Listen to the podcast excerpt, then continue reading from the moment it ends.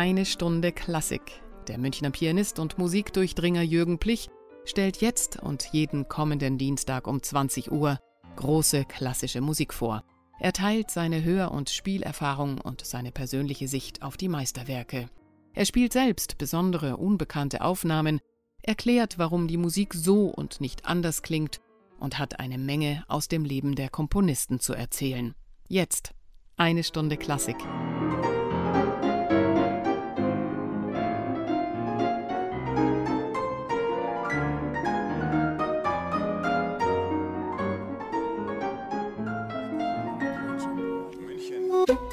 Radio München. Liebe Hörer, in der letzten Woche konnten, mussten, durften Sie viermal den ersten Satz der fünften Sinfonie von Beethoven hören. Wenn Sie dies durchgehalten haben, kennen Sie den Satz jetzt schon ziemlich gut. Und da ich Ihnen vier sehr verschiedene Aufnahmen vorgespielt habe, kennen Sie jetzt auch schon verschiedene Aspekte des Stückes, die je nach Interpretation jeweils in den Vorder- oder Hintergrund gerückt worden sind. Heute sollen Sie das ganze Werk mit allen vier Sätzen kennenlernen, und heute spiele ich Ihnen nur eine Aufführung vor die im Mai 1992 in der Münchner Philharmonie am Gasteig stattfand. Sergio Celibidache leitete damals sein Orchester, die Münchner Philharmoniker. Und ich will heute deutlich mehr als in der letzten Woche zu dem Werk erklären. Dieses dauert immerhin eine halbe Stunde. Sie werden aber merken, dass sie trotzdem erstaunlich handlich ist, diese Symphonie. Zur Illustration dieser Bemerkung wollen wir an die letzte Sendung anknüpfen, noch einmal den Beginn des Kopfsatzes anhören. Es ist die sogenannte Exposition dieses in der Sonatenhauptsatzform komponierten Satzes. Weil das Hauptthema, das wir hier einmal das Motto der Symphonie nennen wollen, so griffig ist, es besteht ja im Wesentlichen aus den berühmten zweimal vier Tönen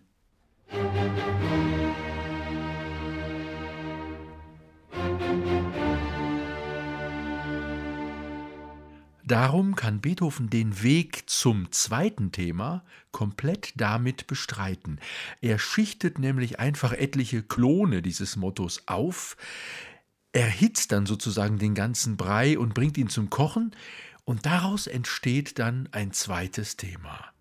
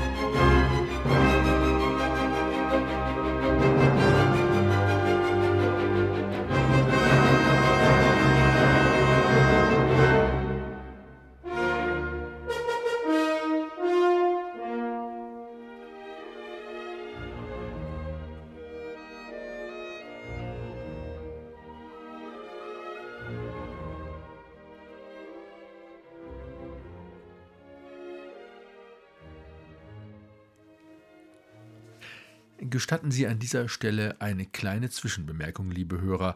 Ich hoffe, dass Sie sich nicht an meiner vielleicht etwas despektierlich anmutenden Ausdrucksweise stoßen. Ich habe manchmal den Eindruck, dass man mit solchen anschaulichen Vergleichen bestimmte musikalische Entwicklungsprozesse passender beschreiben kann als mit rein intellektuellen Begriffen. Und ich werde mich deshalb fleißig weiter solcher Bilder bedienen. Also, gut, wir haben hier das zweite Thema. Es ist im Gegensatz zum ersten sanft fließend, jedoch erhitzt sich auch dieses wieder. Hören Sie, wie diese achttönigen Schlängelbewegungen, die sich zuerst auf derselben Tonstufe wiederholen, dann nach und nach nach oben drängen, dann werden je vier Töne abgespalten, dann je zwei, und schon sind wir wieder bei der ruppigen, rhythmischen Struktur des Anfangs, und die Exposition rast ihrem Ende zu.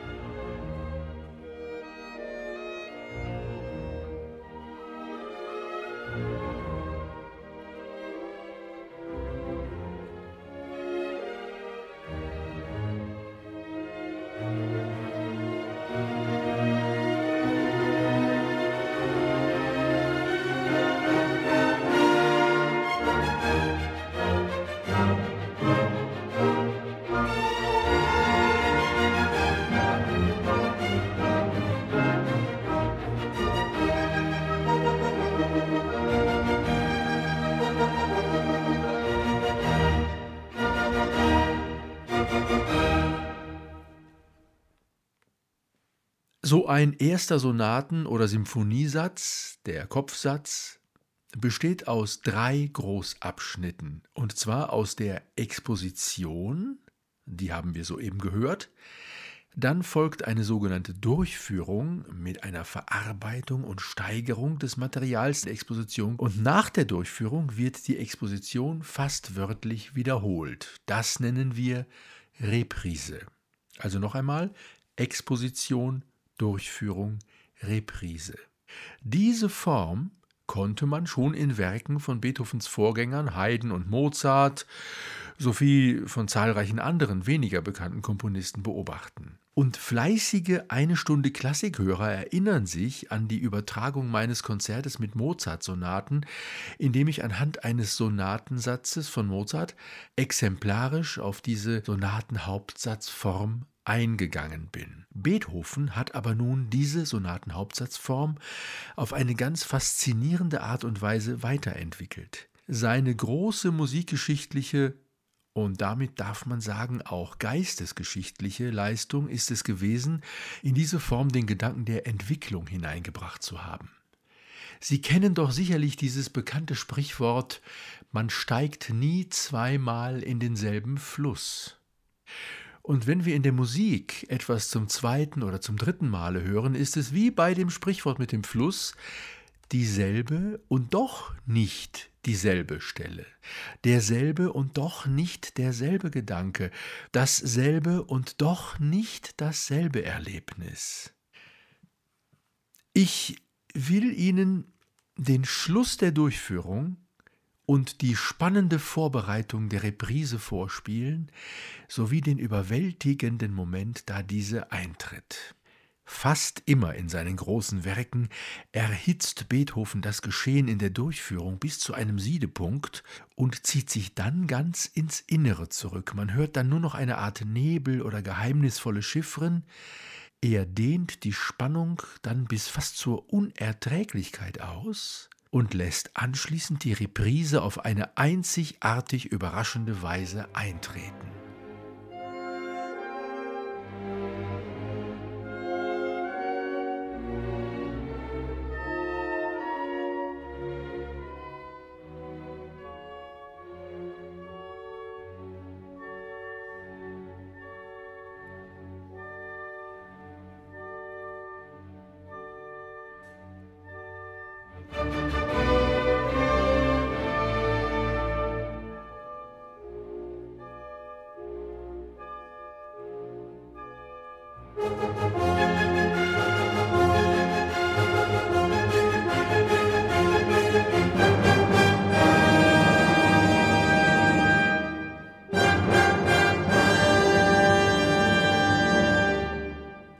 Das nenne ich schon überwältigend. So etwas gibt es bei Haydn und Mozart nicht, so genial auch ihre Kompositionen sind.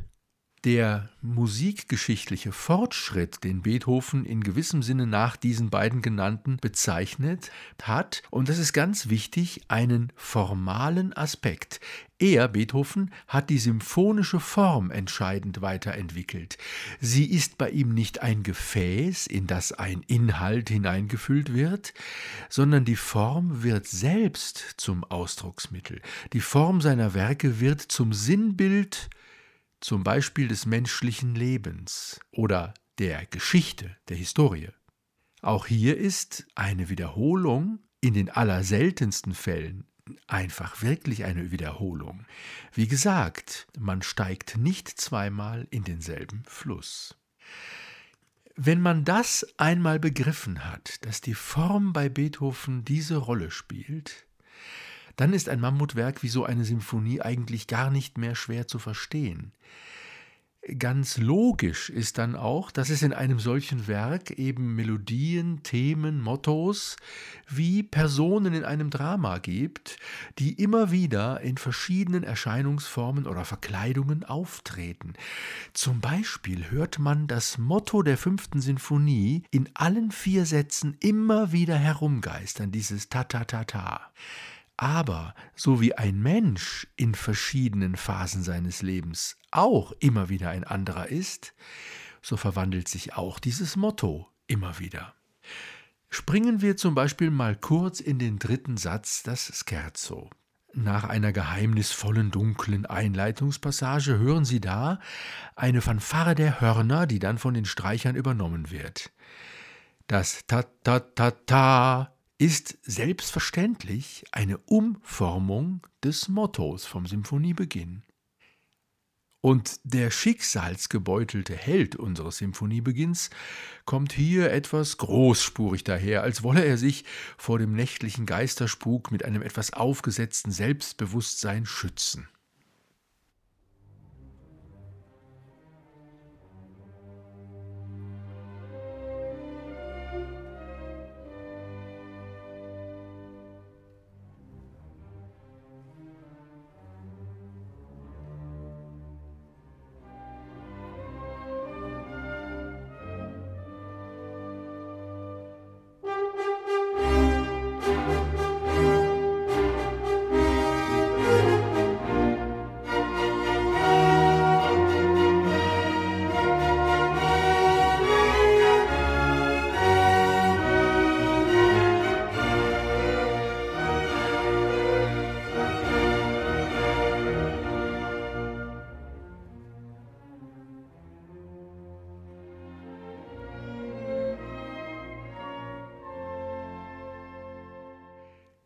Dieses Scherzo hat, wie es seit jeher üblich ist, einen Mittelteil, ein sogenanntes Trio, und auch dieses gibt sich vorlaut polternd ein bisschen wie das Pfeifen im Walde.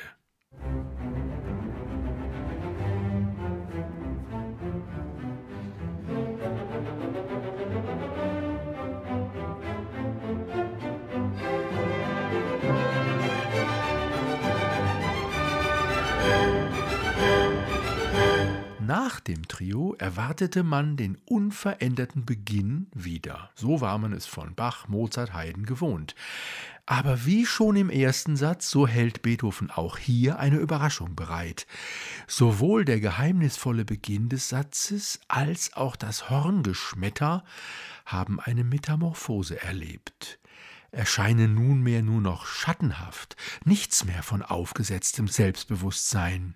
Leise gebückt, vorsichtig schleicht man einher, in Erwartung von etwas, das da kommen wird.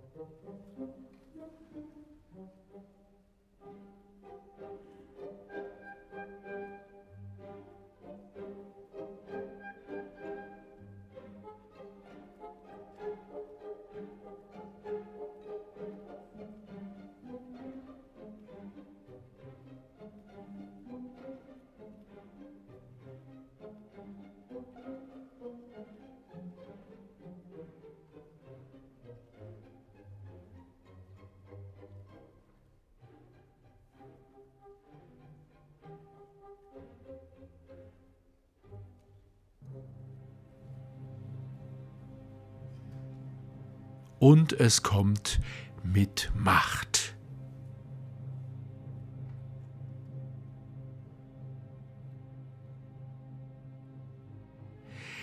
Wieder, wie schon in der Überleitung von der Durchführung zur Reprise im ersten Satz, aber noch viel zugespitzter, zieht sich Beethoven völlig in ein Nichts zurück. Wie komponiert man nichts? Beethoven macht das hier so. Er nimmt einen Fetzen aus der dunklen Anfangsmelodie des Satzes und wiederholt ihn, während er sich höher schraubt, etliche Male im Pianissimo.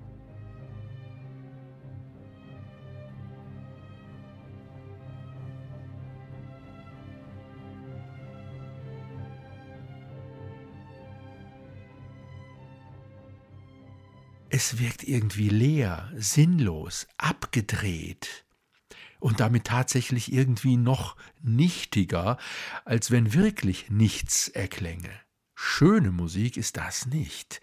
So etwas hat man bei Haydn und Mozart nie gehört. Beethoven zeigt dem Hörer, und das ist neu in der klassischen Musik, manchmal freimütig offen die Struktur der Musik, die nackte Konstruktion, ein Gerüst ohne Verkleidung, um umso mehr das Eigentliche, die Entwicklung, das psychologische Moment der Musik offenzulegen. Und hören Sie, wie ihm das gelingt, wie gewaltig nun der Beginn des letzten Satzes hereinbricht. Nicht halb so wirkungsvoll wäre das ohne diese Vorbereitung.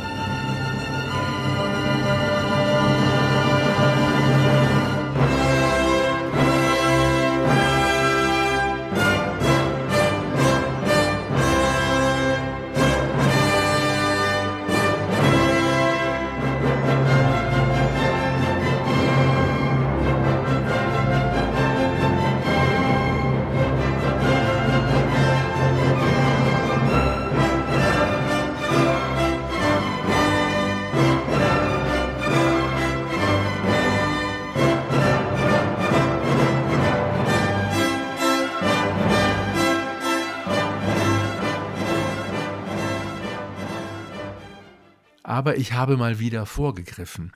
Ja, es ist gar nicht so leicht bei der Einführung in ein Stück, in dem so viele Bezüge existieren zwischen den verschiedenen Sätzen, halbwegs in der richtigen Chronologie zu bleiben.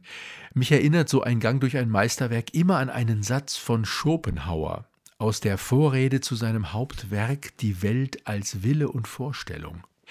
Ich finde diesen Gedanken so wichtig, dass ich Ihnen das vorlesen will. Schopenhauer schreibt da Folgendes. Wie dieses Buch zu lesen sei, um möglicherweise verstanden werden zu können, habe ich hier anzugeben mir vorgesetzt. Was durch dasselbe mitgeteilt werden soll, ist ein einziger Gedanke. Dennoch konnte ich, aller Bemühungen ungeachtet, keinen kürzeren Weg, ihn mitzuteilen finden als dieses ganze Buch. Ein einziger Gedanke muss, so umfassend er auch sein mag, die vollkommenste Einheit bewahren. Lässt er dennoch zum Behuf seiner Mitteilung sich in Teile zerlegen, so muss doch wieder der Zusammenhang dieser Teile ein organischer, das heißt ein solcher sein, wo jeder Teil ebenso sehr das Ganze erhält, als er vom Ganzen gehalten wird keiner der Erste und keiner der Letzte ist, der ganze Gedanke durch jeden Teil an Deutlichkeit gewinnt und auch der kleinste Teil nicht völlig verstanden werden kann, ohne dass schon das Ganze vorher verstanden sei.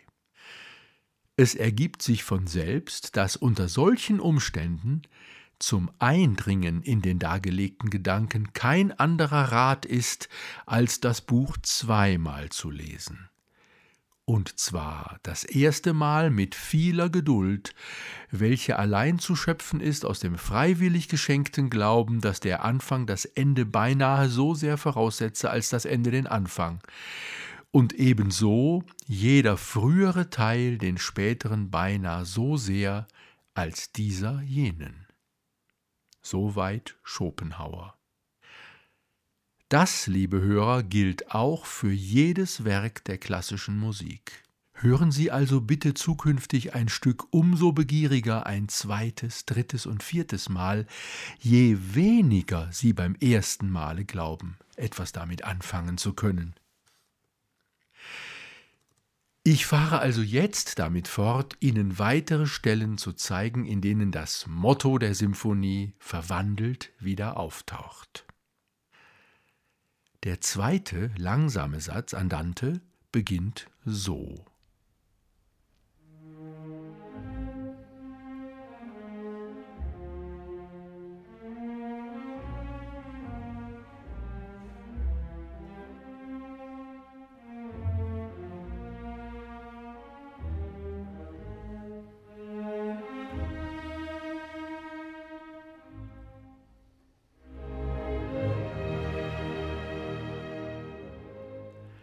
Haben Sie gemerkt, liebe Hörer, dass das Motto im Hintergrund ganz unaufdringlich seine Wirkung entfaltet? Diese schöne Melodie endet mit einem Terzfall.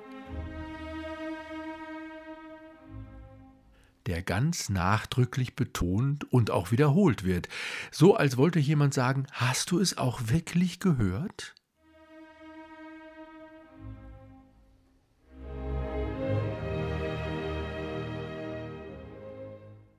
Dieser Terzfall ist natürlich unser Motto, hier allerdings nur mit seinem melodischen Aspekt, nicht mit seinem rhythmischen.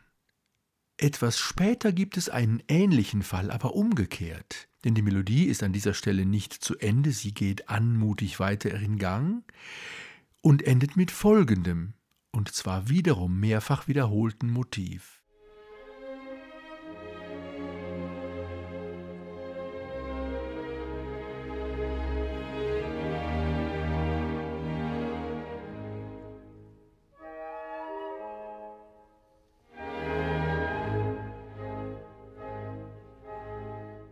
Hier haben wir den rhythmischen Aspekt unseres Mottos, das Ta Ta Ta Ta, isoliert vorliegen mit einer anderen Melodie. Liebe Hörer, Sie kennen das, wenn man verreist oder umzieht und sich davon verspricht, dass man unangenehme Aspekte des Lebens hinter sich lassen kann, so melden diese sich doch unweigerlich irgendwann und erinnern einen daran, dass man, egal wo man hingeht, sich selbst und seine selbstgemachten Probleme immer mitnimmt. Ein bisschen ist es auch hier so, in diesem zunächst idyllischen zweiten Satz, diesem Wohlfühlsatz. Wer in sich hineinhört, vernimmt mahnend seine innere Stimme. Gleichzeitig wird in diesem wunderbaren Thema aber auch schon die Überwindung der Probleme des ersten Satzes angedeutet. Denn in dieser Passage, die wir soeben schon gehört haben,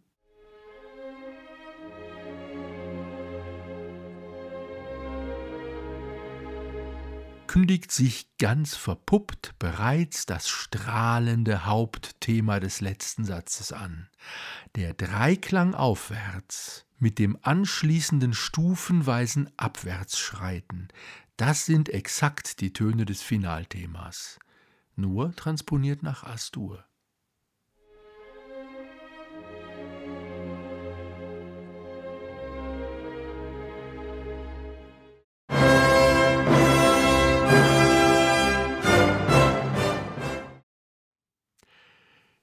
Nun, liebe Hörer, was will uns das alles eigentlich sagen?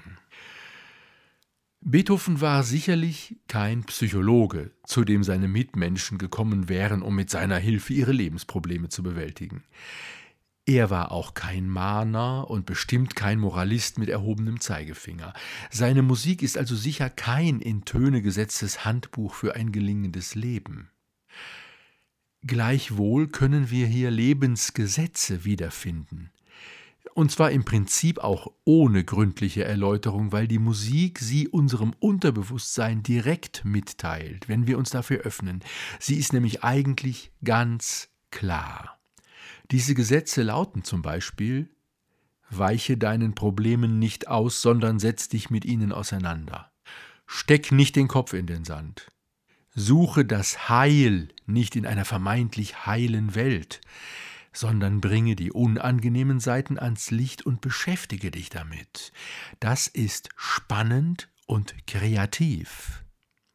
Und deine Liebe, deine Sanftmut sind diejenigen Eigenschaften, denen du zum Schluss deine Selbstfindung, ja deinen Triumph verdanken wirst.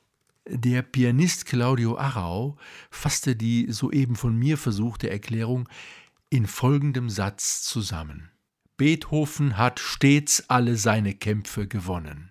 Das ist der Grund, weshalb seine Botschaft an die Menschheit und vor allem an junge Leute auch heute noch so bedeutsam ist. Aber noch einmal zurück zur Musik der fünften Sinfonie. Das wunderbare Thema des zweiten Satzes wird ganz im Sinne dessen, was ich gerade versucht habe zu erklären, nach und nach zerlegt. Die Idylle wird löchrig.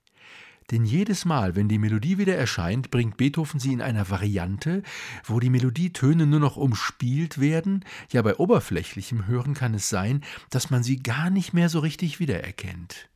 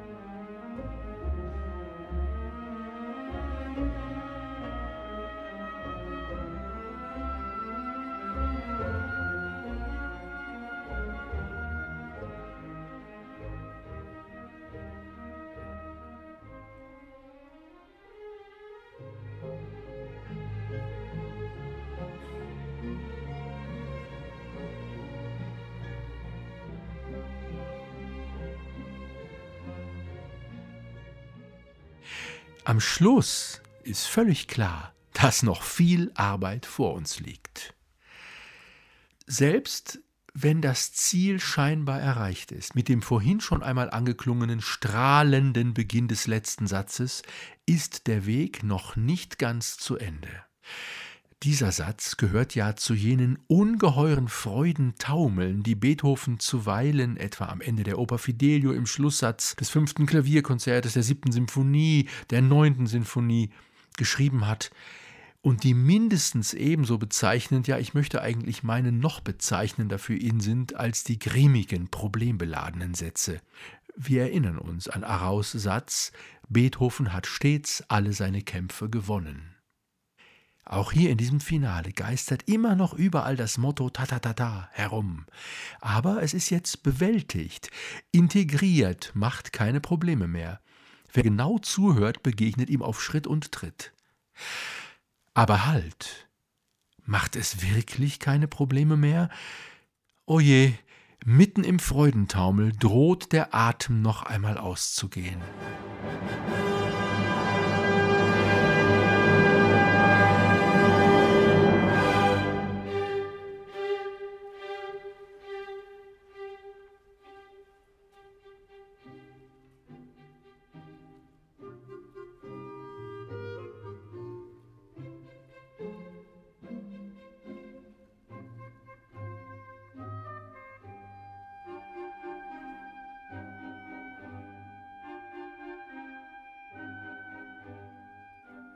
Ja, das ist ein Rückgriff auf den dritten Satz.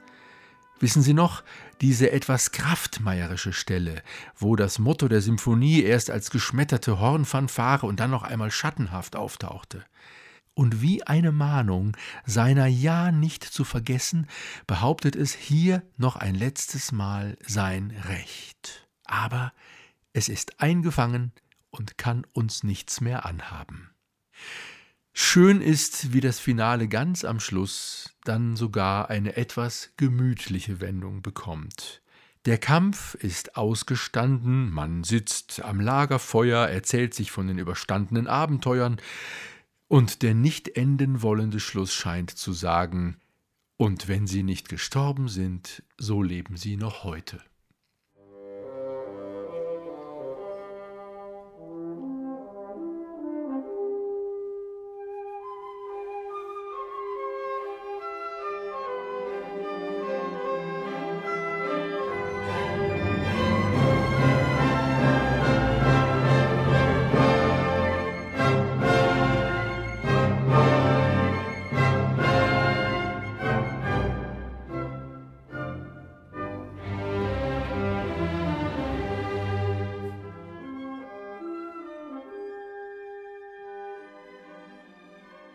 Liebe Hörer, hören Sie also nun die Münchner Philharmoniker und Sergio Celibidache. Eine Aufführung vom Mai 1992 aus der Philharmonie am Gasteig in München. Musik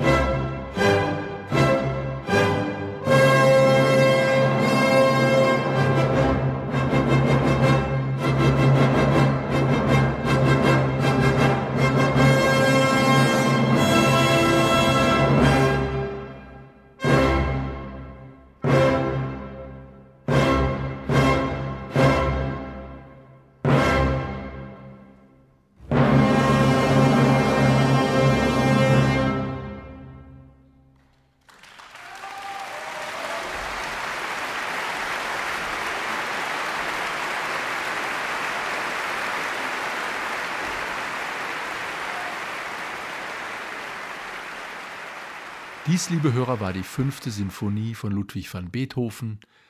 Weitere Beethoven-Sinfonien werden bald folgen. Ich verabschiede mich von Ihnen, grüße Sie herzlich, Ihr Jürgen Plich.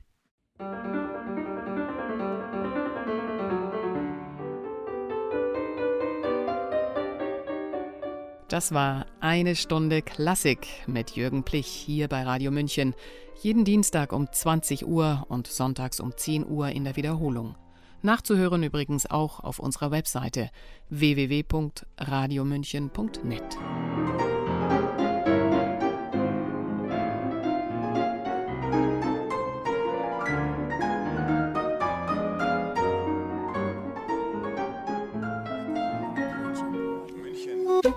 Radio München